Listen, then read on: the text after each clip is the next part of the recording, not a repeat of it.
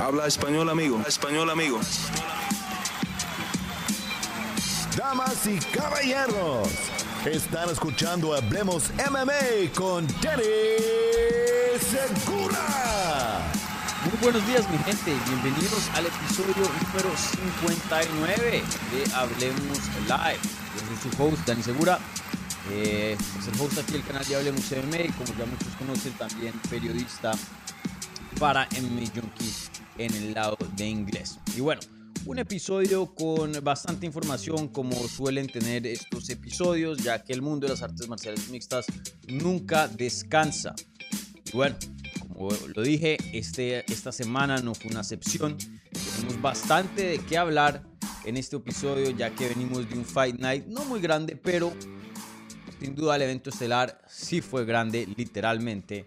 Eh, nos dio un resultado importante. ¿Qué tanto significa para la división? Eso ya veremos. Obviamente hablando de el knockout que tuvo Sergey Pavlovich frente a Curtis Blades. Igualmente me preguntaron acerca de la calidad de estas carteleras que estamos viendo, la que vimos la semana pasada, la que veremos este fin de semana, ya que se está volviendo costumbre dentro de UFC tener este tipo de carteleras y, creo que ya entramos a una nueva era y pues eh, más adelante hablaremos acerca de, de eso de, ciertos patrones que ya vemos de UFC y que creo que están aquí para quedarse, por lo menos por el futuro inmediato. Veremos más allá en unos años si llegará a cambiar, pero sin duda em, ya hay un patrón aquí que UFC está teniendo con cómo manejan sus eventos y sus estrellas para estos eventos. También tenemos eh, FC 41 este fin de semana y por lo general yo no cubro mucho Bernoco a no ser de que hay muchos peleadores de artes marciales mixtas involucrados. Y en este caso creo que la mayoría, me atrevería a decir, de la cartelera ha peleado en las artes marciales mixtas y no solo eso, pero eh, dos han sido campeones de UFC, otro más retó por un título, otro fue contendiente, eh, mejor dicho, aquí tenemos una cartelera llena, llena de estrellas de las artes marciales mixtas, Mike Perry, Luke Rockhold, Eddie Álvarez, Chad Méndez, Beck Rawlings, Chris, Chris Camosi, eh, Brandon Gertz, que peleó en Bellator, em, Ben Rothwell, obviamente, su oponente, Josh Copeland, que un veterano, de pronto no muchos de ustedes lo conocen, pero llegó a pelear dentro de UFC.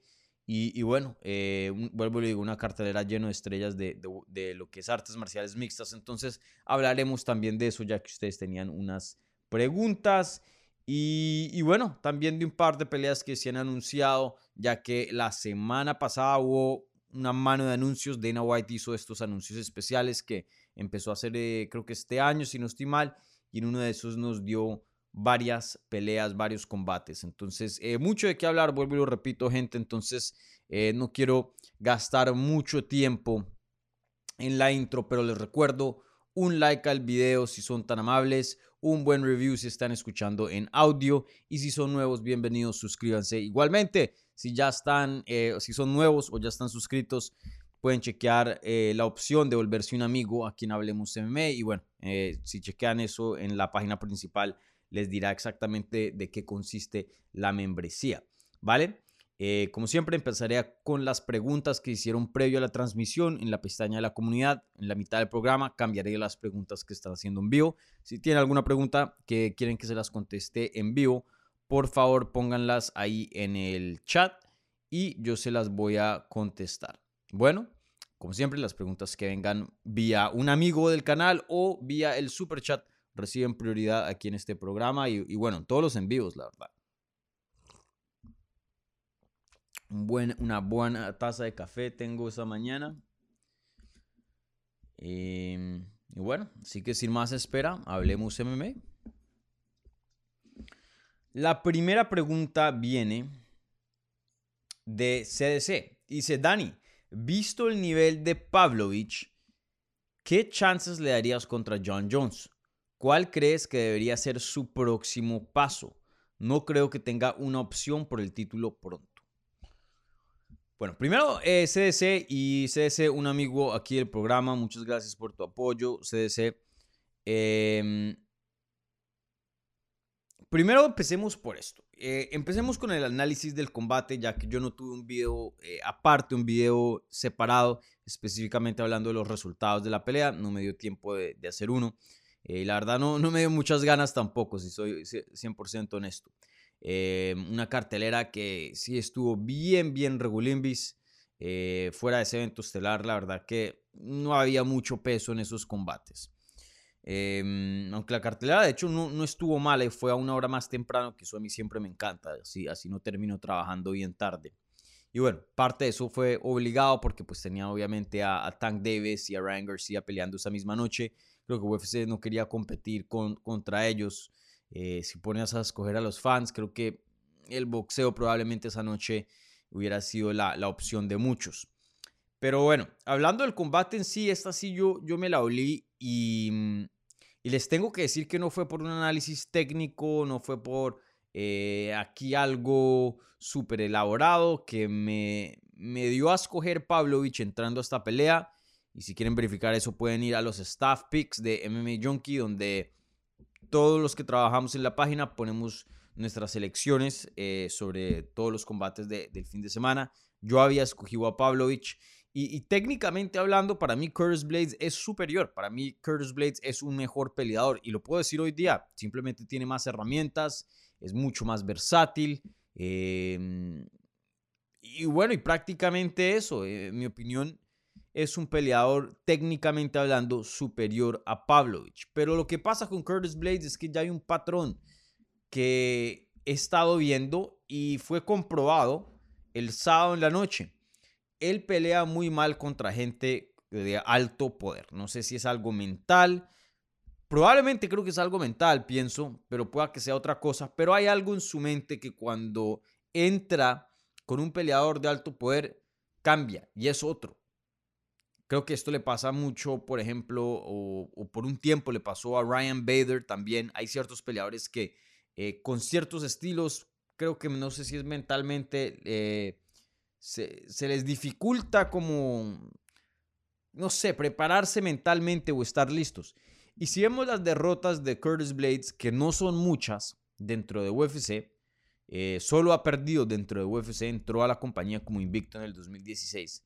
Han sido Francis Ngannou en el 2016, Francis Ngannou en el 2018, Derek Lewis en el 2021 y ahora Sergey Pavlovich en el 2023. Entonces siempre pierde, entra en una buena racha, le ponen un, peleador con una pegada bien dura y no, suele, no le suele ir muy bien.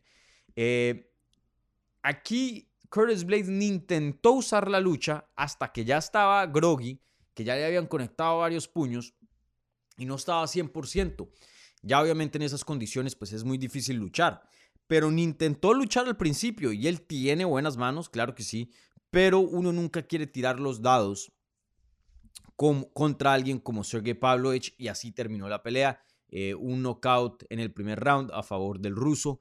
Una pelea relativamente fácil para el ruso y todas han sido relativamente fáciles fuera de su debut dentro de UFC eh, cuando perdió con Alistair Overeem en el 2018. Desde ese entonces ha derrotado a Marcelo Gom, knockout en el primer round. Maurice Green, TKO en el primer round. Shamil Abdurakamimov, eh, knockout técnico en el primer round. Derek Lewis, knockout técnico en el primer round. Taito Iwasa, knockout en el primer round. Y ahora Curtis Blades, knockout técnico en el primer round. Esta literalmente es una racha histórica. Creo que empata a Francis Ngannou en cuanto a, a finalizaciones consecutivas dentro de la compañía con seis. Ahora, algo que él tiene, que Francis Ngannou no tiene, es que Ngannou pues consiguió en el segundo asalto, así. Eh, nunca se ha visto seis finalizaciones en fila en el primer asalto. Nunca se ha visto. Esto es histórico, para que sepan. Entonces, em, increíble, increíble lo que está haciendo Pavlovich. Yo lo había dicho en inglés después del combate. Creo que Pavlovich se puede hacer un argumento. No estoy diciendo que eso es lo que yo opino. De hecho, ni siquiera en esta ocasión no tengo ninguna opinión. No he hecho ninguna, no he formado ninguna opinión, pero lo que sí puedo decir es que hay un caso para decir de que Sergey Pavlovich tiene la pegada más dura dentro de las artes marciales mixtas. Por mucho tiempo yo tenía a Francis Ngannou como esa persona pueda que todavía lo tenga, no sé, vuelvo y digo, todavía no he formado una opinión acerca de esto, no, no voy a escoger a alguien por ahora, pero, pero creo que podemos ver el récord de Pavlovich y decir que puede pasar en Gano, no es loco decirlo, eh, creo que es justo, creo que tienes la información y las, las estadísticas para apoyar un argumento de ese tipo. Sin duda, un poder histórico. Hay algo en ese hombre que conecta y cambia la mente de los peleadores. Creo que como que, que, quedan en shock, quedan en sorpresa de qué tanto poder y qué tanta velocidad puede generar ese hombre eh, con sus manos. Y, y, es, y, es, gente que tiene mucha experiencia, que ha peleado con gente como Derek Lewis, eh, Tuivasa, han peleado con los mejores de UFC, los mejores de este deporte, pero creo que vuelve en e, el, transcurso de una pelea, Pavlovich vuelve y, les, les define nuevamente qué es lo que es poder. Y creo que eso los pone como en estado de shock, como este, esto está pasando, esto es real. No sé si han visto ese, ese meme, eh, esto es real, e, ese meme en Instagram, igualito. Cuando dice, cuando lo vi yo, me quedé como, what the fuck, ¿esto es real? ¿Esto es real? Literalmente es eso. Entonces Pavlovich, toda una amenaza. Entonces quería dar simplemente un, análisis pequeñito porque no les di un, análisis a los resultados de la cartelera antes de entrar a la pregunta en sí, que se, se preguntaba ¿qué chances le darías contra John Jones? Y la segunda era, ¿cuál crees que debería ser su próximo paso? No creo que tenga una opción para el título pronto. Eh, en eso estoy 100% de acuerdo y es desafortunado porque seis finalizaciones consecutivas dentro de UFC sobre nombres de mucho, mucho respeto, como lo es Derek Lewis, como lo es Curtis Blades, como lo es eh, Taito Ibaza y, otros ahí. Eso ya amerita una pelea de campeonato. Pero sabemos que eh, este, este deporte, o específicamente hablando de UFC, en este caso, no es basado 100% en mérito. Y, y, sí, no creo que una pelea de título le va a venir pronto a Pavlovich. Ahora, le preguntaron eso en la rueda de prensa a Pavlovich y Pavlovich, ¿qué fue lo que dijo? Que yo prefiero comer, dormir y esperar. Mejor dicho, el ruso va a meterse en, en, invernación y, irse por allá al, frío de Rusia, por allá a Siberia y, no salir como en un, en un año, cuando salga el sol, cuando hayan mejores climas en la división del peso pesado. Pero desafortunadamente creo que esa temporada va a ser muy larga porque supuestamente íbamos a tener John Jones contra Stipe Miocic en julio para International Fight Week, lo que es UFC 290. Yo ya les puedo decir que el evento estelar de esa cartelera, se los puedo confirmar, va a ser Volkanovski contra Jair Rodríguez. Y ahora se está hablando, Dana White confirmó en una entrevista, en una rueda de prensa hace unas semanas, que ahora están trabajando en John Jones contra Stipe Miocic para, para MSG, o sea, Madison Square Garden en noviembre. Esa pelea la, la llevan intentando hacer desde el 2022 desde el, a principios del 2022. O sea, que esa pelea les va a tardar casi que dos años en hacer. Y, la verdad, yo no tengo garantía. La, la, intentaron hacer a principios del año pasado, luego que en julio, luego que en diciembre, luego nuevamente que en julio, ahora que en noviembre. Yo no tengo ninguna garantía que esa pelea va a pasar este año. Algo está pasando por ahí, no sé si en las negociaciones, algo que no permite que por fin firmen en el contrato John Jones contra Stipe Miocic. Algo está pasando. ¿Que se resuelva aquí en noviembre? ¿Quién sabe? Veremos, pero yo no estoy 100% confiado. Y bueno, supongamos que en los mejores casos sí, y pelean en noviembre. John Jones no va a regresar y pelearte en diciembre, o en enero, o en febrero. Otra vez esperar hasta marzo. Entonces pueda que a Pavlovich le toque esperar casi todo un año y eso teniendo en cuenta si llegara a ganar John Jones. Si llega a ganar Stipe Miocic, olvídense de Pavlovich. Van a hacer una revancha inmediata contra John Jones. Y si John Jones gana, UFC va a estar feliz porque ahí tienen una trilogía gigante de peso pesado que va a vender hartos pay-per-views y vuelven y hacen esa pelea. Y Pavlovich pueda que le esté esperando dos años.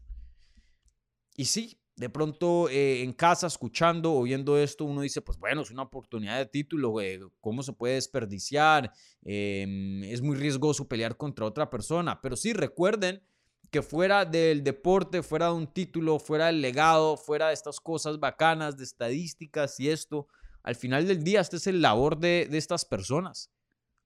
Sí, son atletas profesionales que están en televisión y todo eso, pero también son gente que trabajan, que son esposos o esposas, que son eh, padres, que tienen gastos.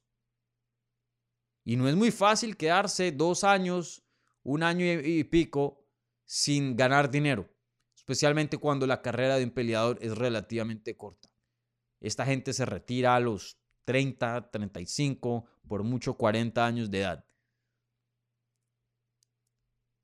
Entonces, eh, yo creo, y lo digo con toda la pena del mundo, eh, eh, simplemente estoy siendo realista.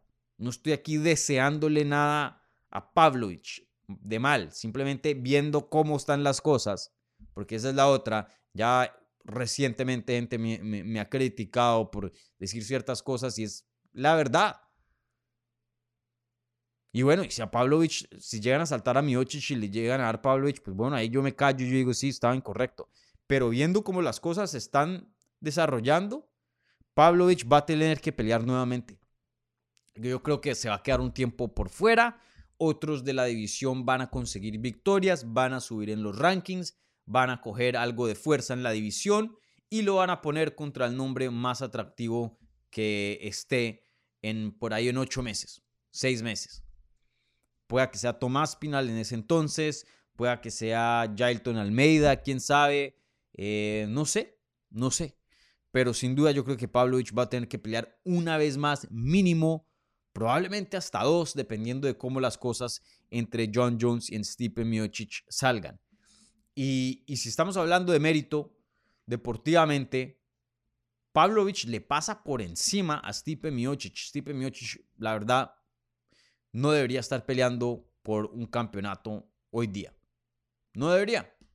Eh, pero bueno, sabemos que este deporte es mucho de vender, mucho de política y, eso en esta ocasión favorece a Stipe Miocic.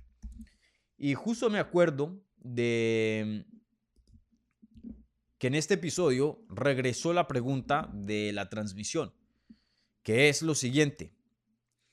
¿Qué prefieren ver? ¿John Jones contra Miocic o John Jones contra Pavlovich?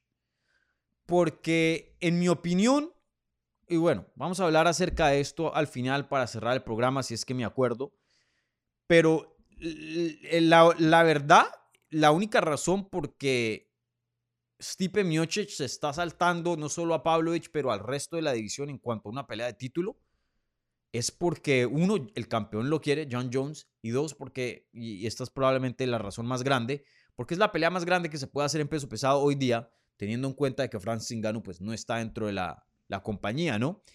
Entonces, em, teniendo eso en cuenta, eh, le quiero preguntar a la fanática ¿Qué, pelea prefieren ver? Porque de verdad, o sea, sí, Miocic es más famoso, pero yo creo que si le preguntan a la mayoría de los fans, yo creo que hasta prefieren ver Miocic contra John Jones. Perdón, Pavlovich contra John Jones que Miocic contra John Jones. O sea, es una pelea más real, pienso yo, no sé. Em, pero pueda que me equivoque. Ahí veremos en los resultados cuando repasaremos aquí los, eh, los votos de la encuesta a finales de este video. Pero sin duda interesante, em, muy interesante esa pregunta. Pero bueno, entonces, em, sí, yo creo que Pavlovich la tiene difícil en cuanto a, ser el siguiente retador al título. Va a ser Miocic y va a tener que, que esperar a que John Jones gane, porque si no, olvídense, ahí va a haber una, una revancha, una trilogía em, muy probable, muy probable. Y eso es muy triste, obviamente, para no solo Pavlovich, pero para el resto de contendientes que, que merecen una pelea de campeonato. Y en cuanto a, la otra parte de la pregunta, que es qué chances le, das contra, le darías contra John Jones, yo también tendría John Jones como favorito aquí en, em, en la previa que hicimos para UFC 285 con el entrenador de Jiu-Jitsu de Brandon Moreno, Héctor Vázquez, em, yo algo que le había dicho a él, fuera de ya un análisis profundo y técnico, es uno no escoge, uno nunca apuesta en contra John Jones. Ya eso es una, una regla. Hay pocas reglas dentro de este deporte, pero esa es una. No se puede apostar contra John Jones. Nunca ha perdido. Nunca. En las malas o en las buenas. Nunca ha perdido. Nunca nos ha dado una razón por qué dudarlo. Y hasta ahora regresó, ganó el cinturón de peso completo y todavía no la tenemos. Entonces, yo voy a seguir teniendo hasta el fin de los tiempos a John Jones como favorito en cualquier combate. Eh, pero con ese poder, obviamente, Pavlovich puede finalizarlo. Nunca nadie ha noqueado a John Jones. Sin duda, si hay alguien para hacerlo, tendría que ser Pavlovich, ¿no? Eh, así que es posible, pero creo que John Jones debería ganar ese combate, pero claro, un riesgo gigante para, para él, porque Pavlovich es un riesgo para cualquiera. Sin duda, una amenaza, un peleador muy, muy peligroso. Eh, bueno, ahora pasamos a otra pregunta y muchas gracias a CDC, un amigo aquí del canal, por eh, su pregunta aquí en el programa.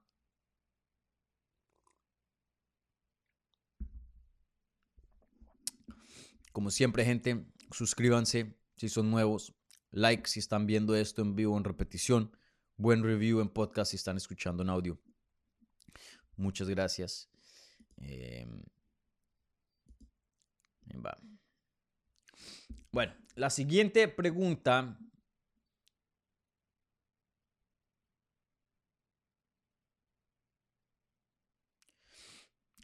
Bueno, ni siquiera es una pregunta, bueno, sí es una pregunta slash comentario y viene de Jesús Urciaga, otro amigo aquí del canal.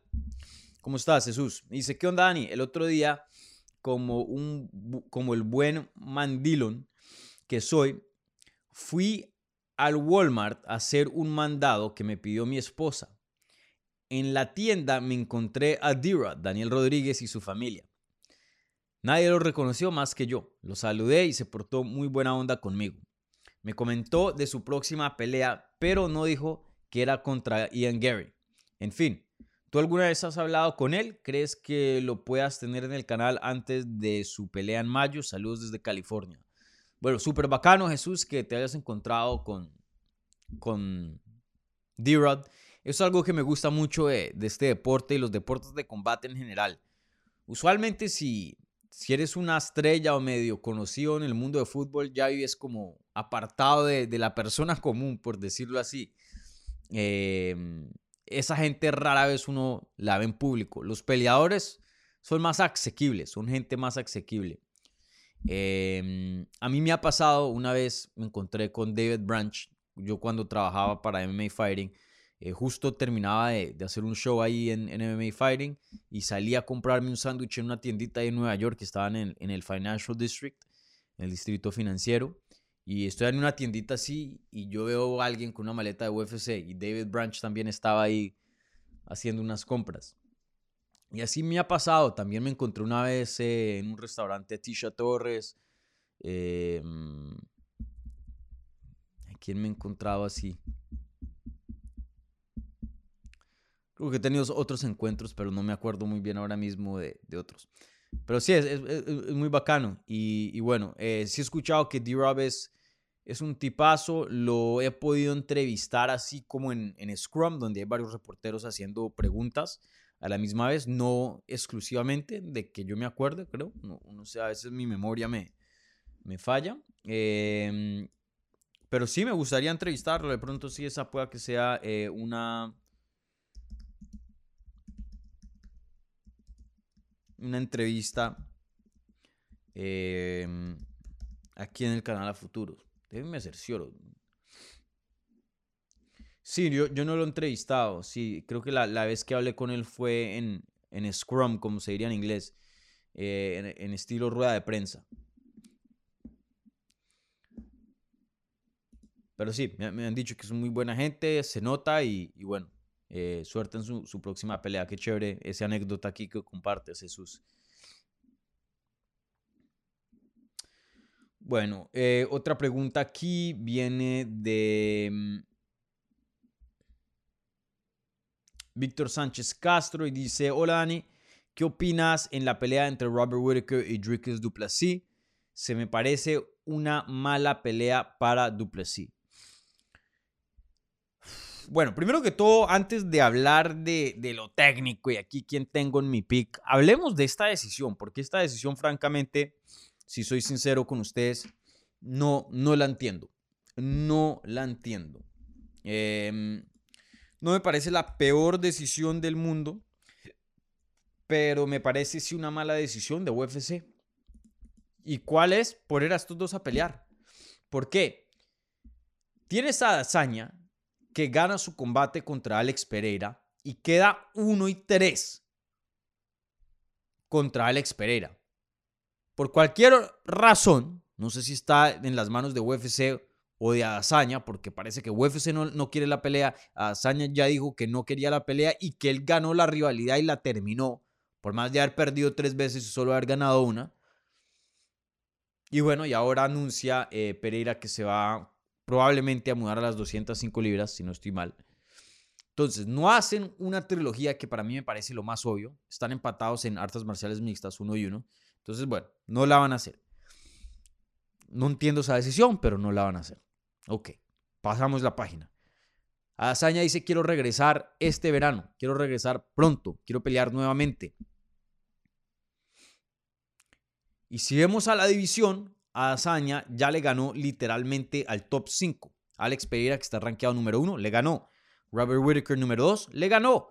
Dos veces. Marvin Vettori, número 3, le ganó. Dos veces. Jared Cannonier, le ganó. Una vez. Paulo Costa, le ganó una vez, de hecho lo finalizó. Llegamos hasta el número 6. Toca irnos hasta el número 6 para encontrar a una persona que no haya perdido contra Israel Azaña. Y esa persona que probablemente tiene más mala sangre con Adazaña que cualquier otra persona, más que Costa, más que Pereira, porque se han dicho comentarios muy feos y están hablando ahí de nacionalidad. Dricus Duplessis diciendo que no es africano, de verdad, debido a que nació en Nueva Zelanda y bien, ah, bueno, se mudó a una temprana edad a Nueva Zelanda, creo que sí nació en, en, Nigeria, eh, Israel Azaña, pero diciendo que él es el peleador más africano porque entrena, vive en África, en Sudáfrica. Y, eso pues ha molestado a mucha gente, incluyendo a, a Dazaña, a Kamaru Usman, ya en Twitter se han dicho cosas bien feas, se han dicho cosas en entrevistas, ya hay mala sangre. ¿Por qué no hacer esa pelea? Creo que eh, todos pondríamos a favorito, obviamente con, con a, pero como les he dicho varias veces en este programa, el deber del campeón, por más que haya un contendiente que tenga un buen chance o no, el deber del campeón es pelear y defender el título, punto. Y se tienen que hacer peleas así haya o no una amenaza grande en la división. Y es más, a veces no la hay, o, en papel, o lo que pensamos que no la hay, y luego vemos un upset gigante, como lo que pasó con Alexa Grasso, como lo que pasó con Juliana Peña. Entonces, en este caso, em, para mí esa era una pelea obvia. Hay mala sangre entre estos dos. Dricus Duplessis, por más de que no sea la amenaza más grande por ahora en papel, sí es un buen peleador, está rankeado entre los mejores 10 del mundo, está invicto dentro de UFC 5 y 0. Claro que no, es loco y, claro que eh, amerita una pelea eh, de, de campeonato, ¿por qué no? Y es una pelea emocionante, una pelea que se puede vender, ya que él tiene un estilo muy emocionante, hay mala sangre, hay que hacer esa pelea, pero no, UFC decide ponerlo a pelear una vez más y le dan la pelea más difícil de la división fuera del campeón, que es Robert Whittaker. Yo creo que Robert Whittaker le va a ganar. No me gustan los chances para nada de Dricus Duplessis. Vuelvo y le digo, yo, yo siempre dejo un campito para que me callen la boca, porque claro, cualquier cosa puede pasar. Los peleadores evolucionan, mala suerte, los oponentes pueden que e, entren con lesiones, guantes de 4 onzas, etcétera, etcétera, etcétera. Ustedes saben todos los factores que pueden contribuir a un upset, a una sorpresa. Pero si estamos hablando en papel, si estamos hablando de probabilidad, eh, creo que es muy fácil decir que Robert Whittaker debería ganar este combate y por bastante. Entonces, eh, creo que aquí UFC cometió un grave error porque están eliminando una pelea vistosa, un pay-per-view que se puede vender, em, una pelea que probablemente le sube el perfil al, a, a Dazaña, una pelea que creo que también a la fanaticada le trae algo de, de refresco. Yo sí he notado en comentarios, en videos que han hecho otros periodistas, sí he notado que últimamente hay una fatiga de revanchas. Hemos visto muchas, muchas revanchas últimamente eh, porque campeones son dominantes o porque llegan a perder y toca hacer una revancha inmediata, etcétera, etcétera. Y creo que sí he visto algo de fatiga en cuanto a las revanchas. Y vas a ponerlo contra Robert Whittaker. Probablemente Robert Whittaker va a ganar. Ya designaron, para que sepan, oficialmente esa pelea como eliminatoria al título. Entonces luego nos vas a intentar vender una pelea entre, una tercera pelea entre Whitaker y Adazaña, teniendo en cuenta de que Whitaker está 0 y 2 contra Adazaña, cuando pudiste darnos un contendiente fresco, un contendiente invicto, mala sangre, no sé. Para mí creo que esta es una decisión eh, muy mala que tomó UFC, muy mala.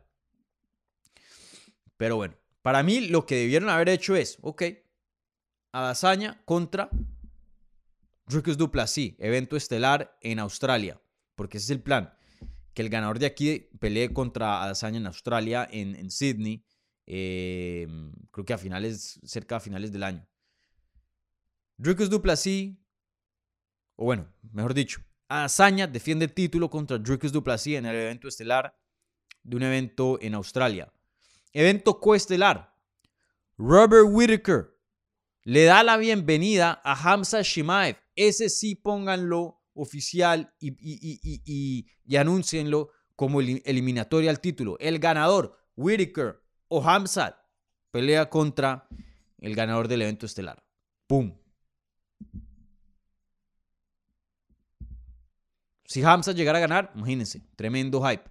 Si Whitaker llegara a ganar, vuelvo y le digo, un poco difícil vendernos una tercera pelea, pero después de una victoria sobre Hamzat, quitarle el invicto a la Hamzat, creo que eso ayudaría mucho al caso de Whitaker para volvernos a, entusiasmar a que de pronto tenga lo suficiente para ganarle a, a, a Israel por más de que Hamzat y Azaña tengan estilos muy diferentes. Pero bueno, en fin, em, sí, pienso que va a ganar Robert Whitaker y creo que aquí UFC está eliminando una, pelea que pudo ser muy buena, muy atractiva y, muy refrescante para el deporte.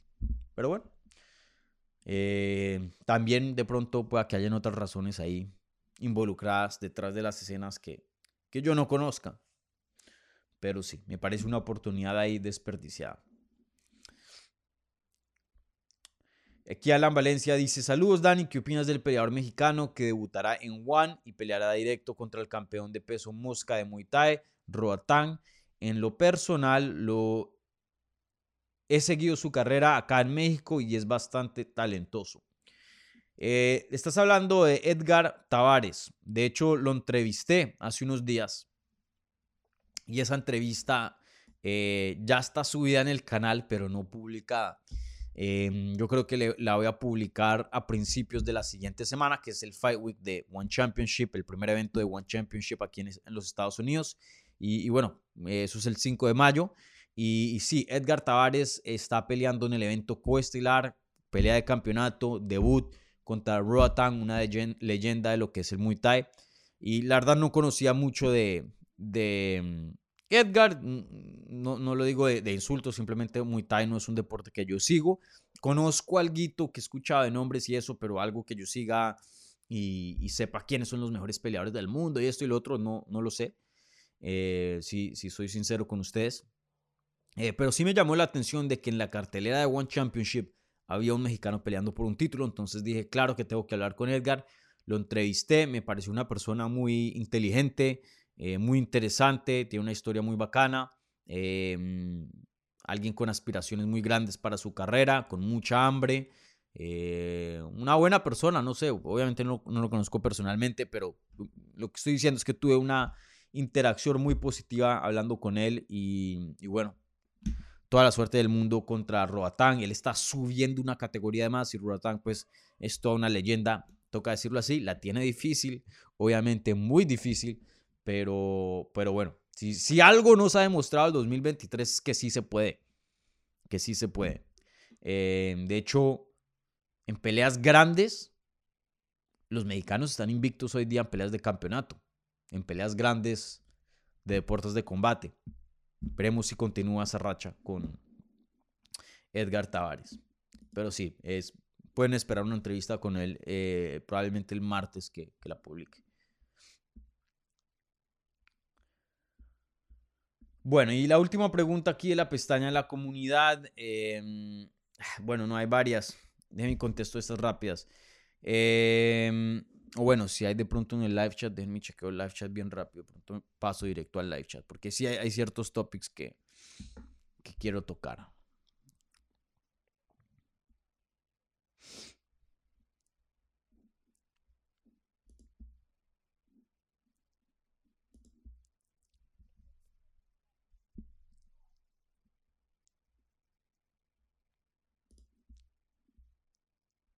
Denme un segundo, por favor.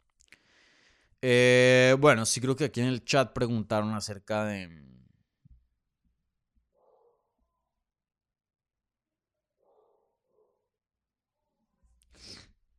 Creo que aquí en el chat preguntaron acerca de BKFC. Entonces voy a guardar eso para,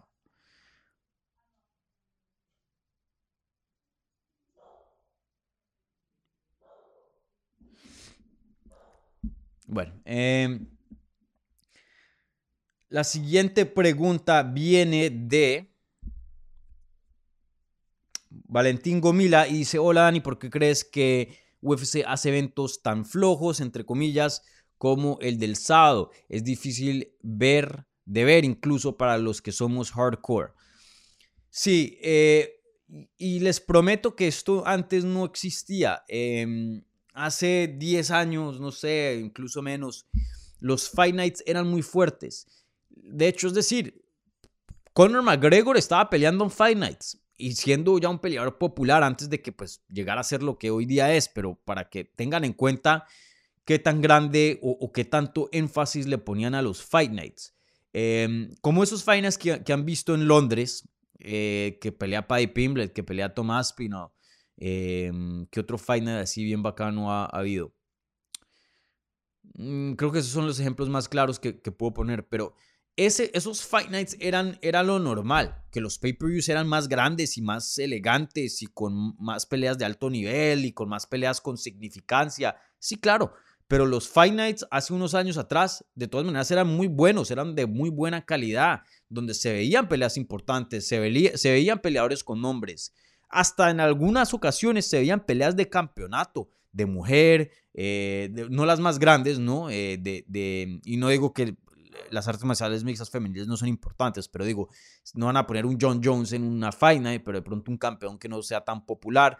Eh, Demetrius Johnson, hombre, defendía mucho en Fight Night.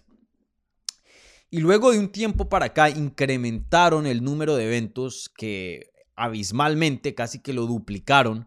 Y ahora tenemos casi prácticamente un evento de UFC todos los fines de semana. ¿Y qué es lo que pasa? Los peleadores de alto nivel, los peleadores de alta gama, no vienen en números así abundantes. No es un número infinito, es un número relativamente limitado. Entonces, em, y yo les he dicho este ejemplo, lo que hicieron fue meterle agua a la sopa. Sí, hay más sopa, Pueden repartir más cada fin de semana. Hay más. Pero no necesariamente tiene la misma sustancia que antes tenía. Entonces, eh, no sé si eso es bueno o malo. Eso ya va al criterio de cada persona. En lo personal, yo preferiría, no tanto, no, no, no es que me, den un evento nomás eh, de UFC al mes y me tengan en ayuno la mayoría del mes, no. Pero de pronto sí bajarle un chin al número de eventos y subirle la calidad, hacer UFC un poco más exclusivo que lo que era antes. Hoy llegar a UFC es mucho más fácil de lo que era antes. Antes decir que eras un peleador de UFC valía mucho, mucho más que lo que vale hoy día, porque vuelvo y lo digo, aguaron un poco el producto. Y quiero tomar esta oportunidad porque em, ha, habido ocasiones donde peleadores se ponen bravos conmigo cuando digo algo así, ah, entonces no nos respetas, ah, que pues, somos malos, estás diciendo que no, esto, el otro. No. Pero también de, denme un espacio para poder tener algo de crítica y algo de análisis. Yo no puedo sentarme aquí todas las semanas y decir, este es el mejor, este otro también es el mejor, todos son los número uno, todos son las estrellas más grandes de este deporte, todos son famosos. No, e, eso simplemente no es realidad. Y, que esos peleadores que hoy día no sean famosos, que hoy día no sean de alto nivel, puedan llegar a ser las estrellas más grandes de este deporte, los campeones de UFC, los campeones de Bellator, de PFL, de cualquier organización. Claro que sí puede, todo el mundo tiene que comenzar y empezar de algún lugar, ¿no? Eh, pero, pero es un proceso, es un proceso. Conor McGregor en algún punto no, no era nadie, en algún punto no era un peleador tan bueno. John Jones igualmente, en algún punto era desconocido, en algún punto no era un peleador élite, pero llegaron allá. Y en mi opinión, en ese proceso, claro, algo debe pasar dentro de UFC, pero mucho también tiene que pasar fuera de UFC en promociones regionales. Entonces, ¿qué es lo que pasa? Añadieron más eventos y sí vemos un nivel más bajo dentro de UFC que lo, que lo eh, solíamos ver eh, anteriormente. Entonces, em, hasta te lo digo yo como periodista, yo, me gustaría yo pensar que conozco mucho del deporte, ya que literalmente este es mi trabajo tiempo completo, no hago nada más para ganarme la vida, sino ver este deporte, cubrirlo y entrevistar a los peleadores y etcétera, y etcétera. Y a veces se llegan Fight y yo digo, ¿quién es esta persona? En la preliminar de un UFC y me toca, ah, bueno, sí, este es fulanito, este llegó de un contender, ah, sí, este tal cosa.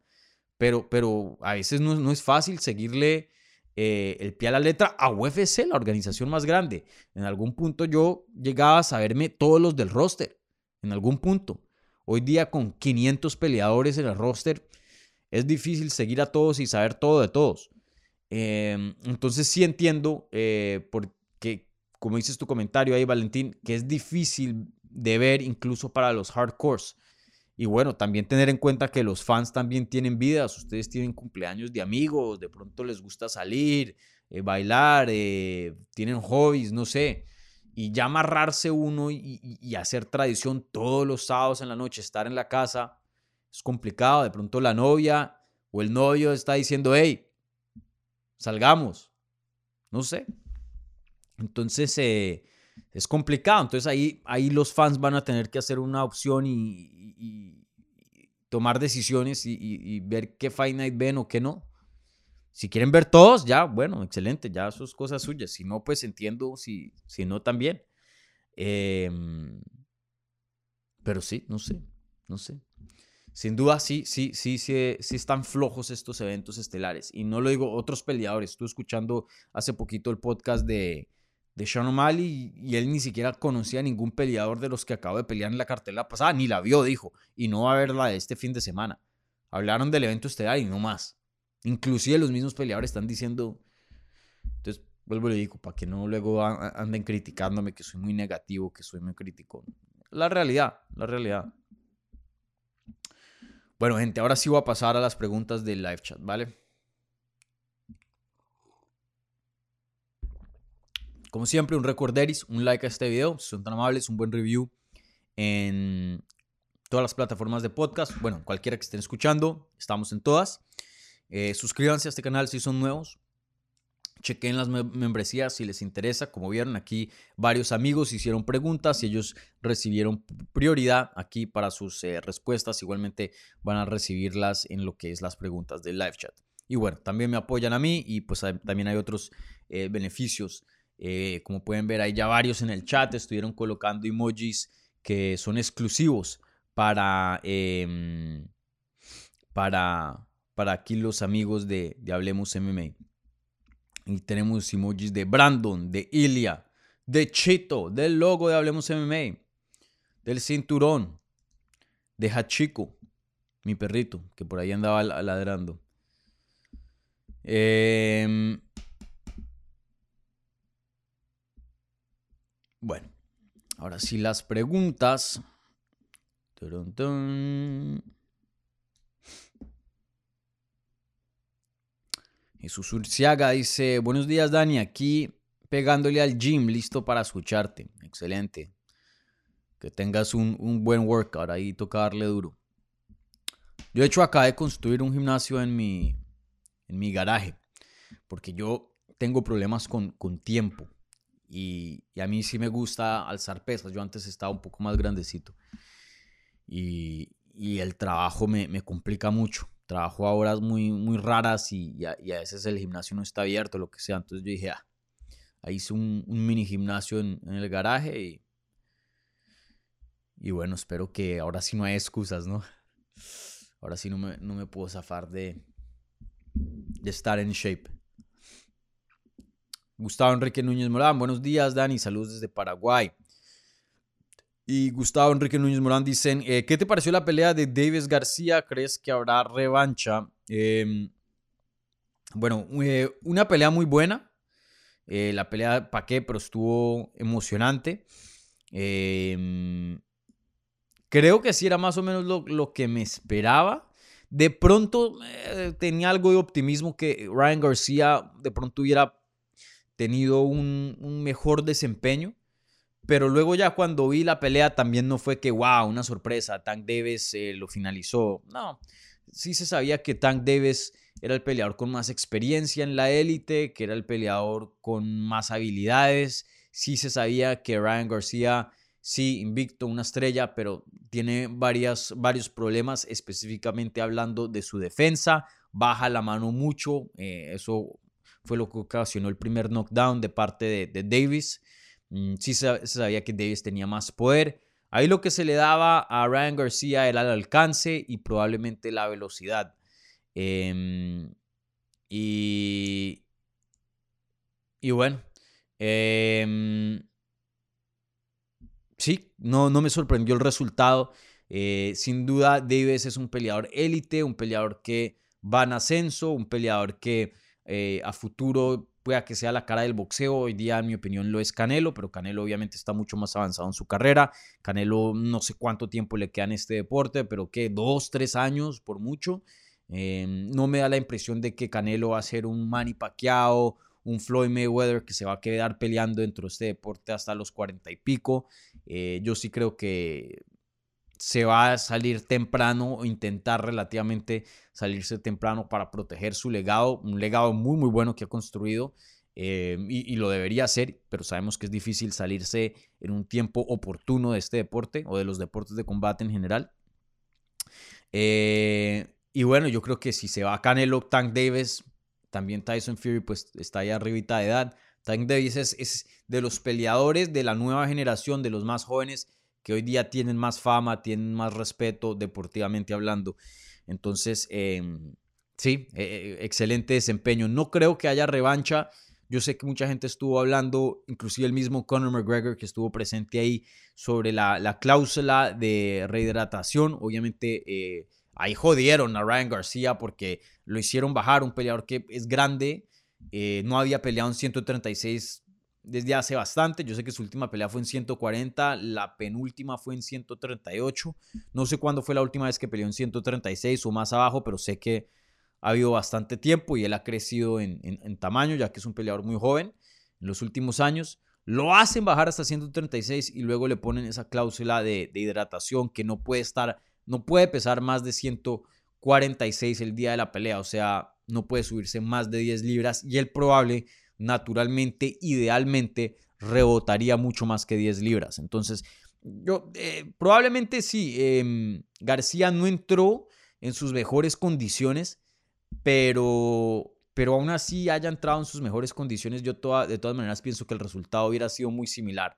Eh, creo que, que Davis lo, lo finaliza. Eh, entonces, eh, sí, no sé, un excelente combate. No creo que haya revancha, vuelvo y lo digo porque no, no hay mucha controversia. Ahora, si García llega a ganar varias peleas, sigue siendo una estrella, eh, nos muestra un chin más, de pronto a futuro sí, sí, sí pueda que haya una revancha, pero inmediata no. Revancha en general, yo creo que sí. Yo creo que sí. veremos. E, esa división o esas divisiones que están todas cercanas, eh, muy interesante. Hay nombres ahí muy buenos.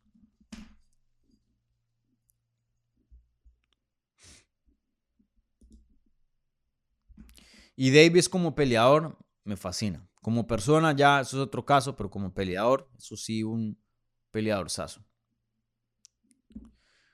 Bueno, tenemos un super chat por acá, como siempre. super chats así, em, igual que los amigos, reciben prioridad.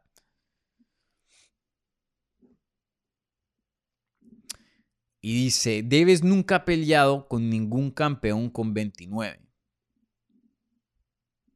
¿Mm?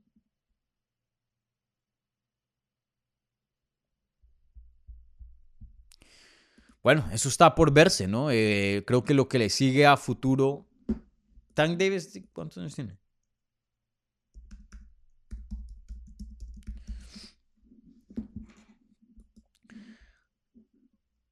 Tiene 28, primero que todo. Cumple este año 29, pero Tank Davis tiene 28, no 29. Y, creo que lo que le sigue son esos, son peleas de, de, campeonato. Sí, obviamente no estoy diciendo que ya ha peleado contra los mejores. Le falta un Lomachenko, le falta Haney, le falta Shakur. Hay muchos nombres ahí buenos, ¿no? Eh, pero eso supuestamente no está por venir, eh, venirse, obviamente.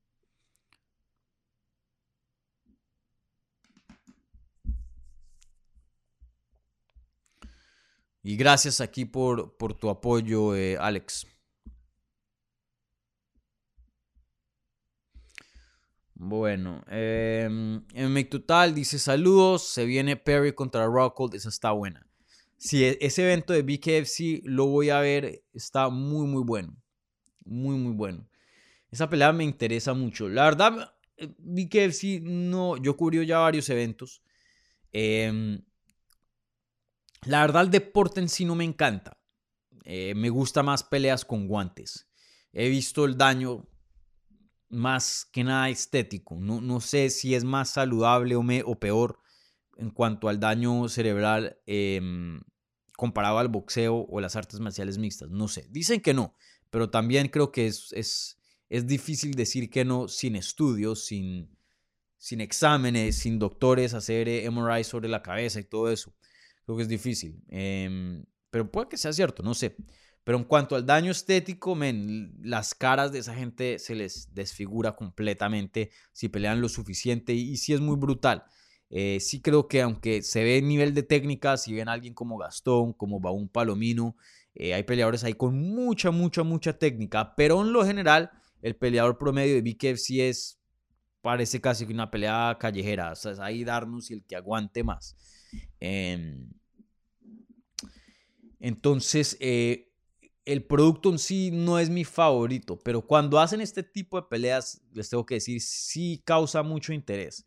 Esa pelea de, Luke Rockhold contra, contra Mike Perry me interesa mucho. De hecho, acabo de publicar una entrevista que hice en inglés con Luke Rockhold. Lo entrevisté ayer, publicó esta mañana en MMA Junkie, en inglés, obviamente. Eh, y sí, Eddie Álvarez contra Chad Méndez, yo creo que esa va probablemente a ser la mejor pelea de la noche. Em, ben Rothwell creo que ha, ha, transicionado muy bien a ese deporte. Eh, Beck Rollins es otra crack, aunque creo que la tiene muy difícil contra Christine Farea, que es un monstruo esa, esa mujer. Entonces, eh, veremos, veremos. Pero sí, el, el, evento de BKFC este fin de semana está, está muy bueno. Para mí la pelea favorita ahí es Chad Méndez contra Eddie Álvarez. Esa es mi pelea favorita. Está bueno. Bueno, ¿qué otras preguntas acá tenemos de los amigos? Si no contesto más preguntas de, de no mis amigos, de la gente común. No, mentira. Todos son mis amigos. Pero mis amigos son más mis amigos.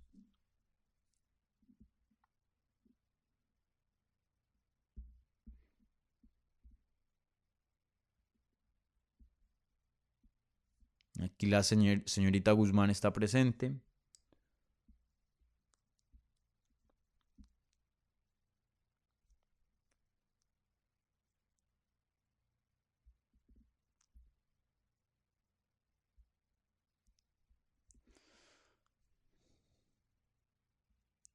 Bueno, Eh, ¿Cuánto nos queda? 54 minutos. Creo que puedo alcanzar a contestar otros dos preguntitas más.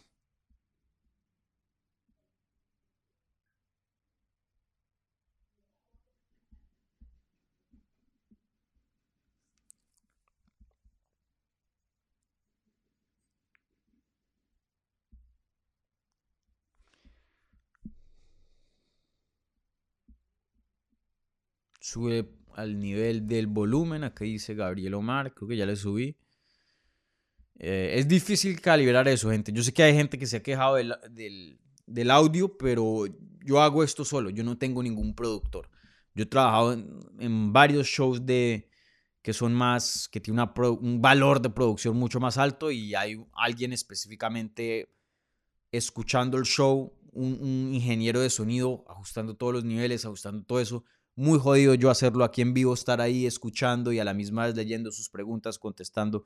Gente, créanme, yo hago lo mejor que puedo en este canal. Por eso es muy importante el apoyo de ustedes, que crezca esto. No solo que se vuelvan un amigo de Hablemos CM, aunque eso ayuda muchísimo, pero también compartan este canal, compártanlo con amigos que les guste las artes marciales mixtas para que siga creciendo esto y, le pueda invertir más. Claro, en algún futuro que me gustaría tener a una persona dedicada a estar chequeando el sonido, que esté perfecto y, esto y lo otro y, subirle la, la, calidad de producción, claro que sí. Pero hoy día, ahora mismo, abril, el 26 de abril del 2023, simplemente no, no estamos en esa posición. Entonces, eh, ténganme paciencia, por favor.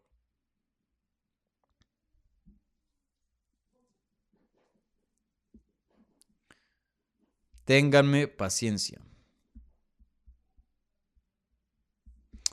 Bueno, ¿qué otras preguntas hay por acá?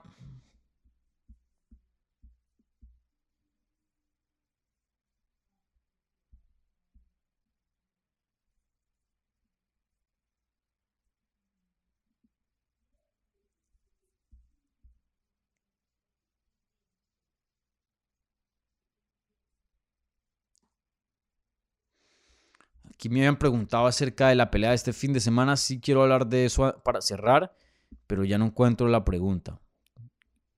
Si no, yo mismo me la pregunto. Aquí está. Infamous AK. Dice, Dani, ¿qué importancia real tiene Song Yedong contra Ricky Simón? Bueno, este fin de semana, eh, una cartelera eh, medio regulimbis, pero pero bueno, puede que nos dé buena acción. Solo porque en papel no sea buena, no significa que la cartelera en sí, pueda que todas sean knockouts, todas sean sumisiones locas. Eh, no sé, eso está por verse. Em, en cuanto a acción, puede ser buena. Cuando yo digo floja, estoy hablando de, de nivel, estoy hablando de nombre, estoy hablando de, de importancia. Eh, y sí, esta pelea entre Song Yudong y Ricky Simón, pues obviamente algo de importancia tiene. Involucra dos peleadores en los rankings, específicamente hablando dos peleadores relativamente jóvenes. Ricky Simón obviamente con 30, pero Song Yudong con 25. Eh, no creo que aquí salga el siguiente retador al título, eh, ni nada de eso. Esta pelea sí está en los rankings, pero abajito de los rankings. Creo que Ricky Simón debe ser como que, como el 13 o algo así. Déjenme, me, me cercioro y les digo aquí exactamente eh, los números de estos dos peleadores. Sí, esta es una pelea entre el número 10 y el número 8. O sea, una pelea de top 10 que obviamente tiene importancia dentro de la división. Creo que el ganador de aquí lo puede poner en una posición para una pelea bien grande, un top 5. El ganador de aquí, especialmente si no es controversial, si se ve bien, debería, debería merecer una pelea contra alguien del top 5 o una leyenda por lo menos. Entonces, em, ojo, ojo, porque esta división es la mejor división de UFC, la mejor división del deporte. También Bellator tiene una división de 135 libras abismal, muy, muy buena. Y, estos dos peleadores son jóvenes, vienen en ascenso. Em, y, y, como les había dicho, y creo que eh, esto ha sido muy, muy cierto últimamente. Eh, el deporte está evolucionando perdón, de maneras que no se han visto en el pasado, de unas maneras pero increíbles. Eh, quién sabe, pueda que el ganador de aquí se vea increíble y, y de pronto sí estemos hablando de, un futuro campeón. Eh, yo sé que suena un poco apresurado, pero no es loco pensar de que una pelea involucrando dos peleadores del, top 10, que el ganador ilusione ¿no? Eh, la fanaticada de que de pronto pueda ser eh, un futuro campeón. ¿Por qué no?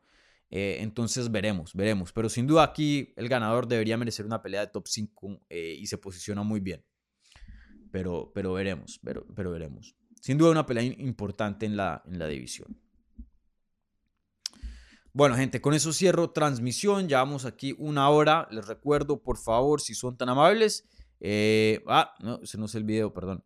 Si le pueden dar aquí un like a este video. Si son nuevos, les gustó el programa, suscríbanse, por favor. Un buen review en podcast si están escuchando en audio.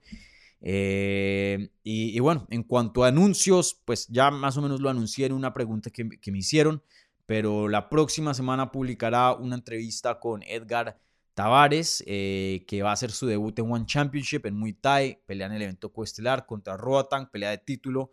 Estuve hablando con el mexicano como unos 30 minutos, creo. Entonces, eh, una muy buena conversación. Estén ahí al tanto para la publicación de esa entrevista. Esta semana no sé si alcance, estoy como ocupado de, tiempo, pero de pronto si alcanzo a hacer una entrevista o, un video por ahí, de pronto pueden esperar eso. Em, ah, ya me acordé, la pregunta de la transmisión. Eh, déjenme y hago esa pregunta primero y luego ahí sí cierro. Bueno, cerramos encuesta, hubo cuántos votos y aquí ya varios eh, recordándome. Eh, ya les digo los votos. Bueno, se cerró la pregunta de la transmisión que era, ¿quién prefiere, qué prefieren ver? ¿John Jones contra Pavlovich o John Jones contra Miocic? Hubo 72 votos, 54% de ustedes dijeron que John Jones contra Sergey Pavlovich, 45% dijeron que John Jones contra Stipe Miocic. Y, no me sorprende la verdad este resultado. Creo que si involucramos al público casual, que usualmente no va a estar viendo este tipo de programas. Si ustedes, si ustedes están viendo esto, por lo general son hardcore, son gente que les gusta seguir el deporte. Eh, por lo general los hardcores tienden a escoger eh, o irse en decisiones basadas más por mérito. Los casuales sí es más por hype. Yo, de hecho, em, y, de pronto aquí alguien me va a llamar casual, pero yo me iría con John Jones contra Stipe Miocic solo por la importancia histórica, solo por el hype y a la misma vez, por, más de que yo piense que Pavlovich se merece más una pelea de campeonato, eh, sí me parece más llamativa y más atractiva la pelea de John Jones contra Miocic. Pero eso sí, nunca jamás voy a, em, voy a dejar que eso cambie mi análisis y decir algo que no es. No, si estamos hablando de mérito, 100%, Pavlovich se merece una pelea mucho más que eh, Stipe que viene de una derrota y no ha peleado en creo que casi dos años. 100%, 100%, eso sí, no eso sí no se lo voy a quitar y lo voy a decir hasta, o sea, eh, hasta que se acabe el mundo, eso sí no hay, no hay de otra. Pero, pero sí, si, si, yo tengo que escoger, Miocic contra John Jones es una pelea mucho más, más atractiva, más llamativa. Pero bueno, em, sin duda una pregunta compleja y creo que el resultado, resultado muy parejo, habla de, qué tan difícil es, es escoger entre esos, esos, dos combates. Entonces, bueno, gente, eh, ahora sí voy a terminar el show. Eh, como siempre, eh, gracias por todo su apoyo. Vuelvo y lo digo, no sé si alcance a hacer más contenido esta semana, pero sí, sí, pues ahí prendan la campanita en el canal de YouTube para que les llegue la notificación. Si no, la próxima vez que nos veremos es en esa entrevista con Edgar Tavares eh, que va a publicar la próxima semana, a principios de la próxima semana, ¿vale? Entonces, como siempre, un abrazo gigante. Muchas gracias a todos los amigos aquí presentes o viendo en repetición. Gracias a Alex que dio un apoyo en lo que es el super chat y bueno, también gracias a todo el resto de los suscriptores aquí sintonizándose y apoyando el canal y el programa. Así que muchísimas gracias, que tengan una linda semana y bueno, nos vemos pronto. Chao.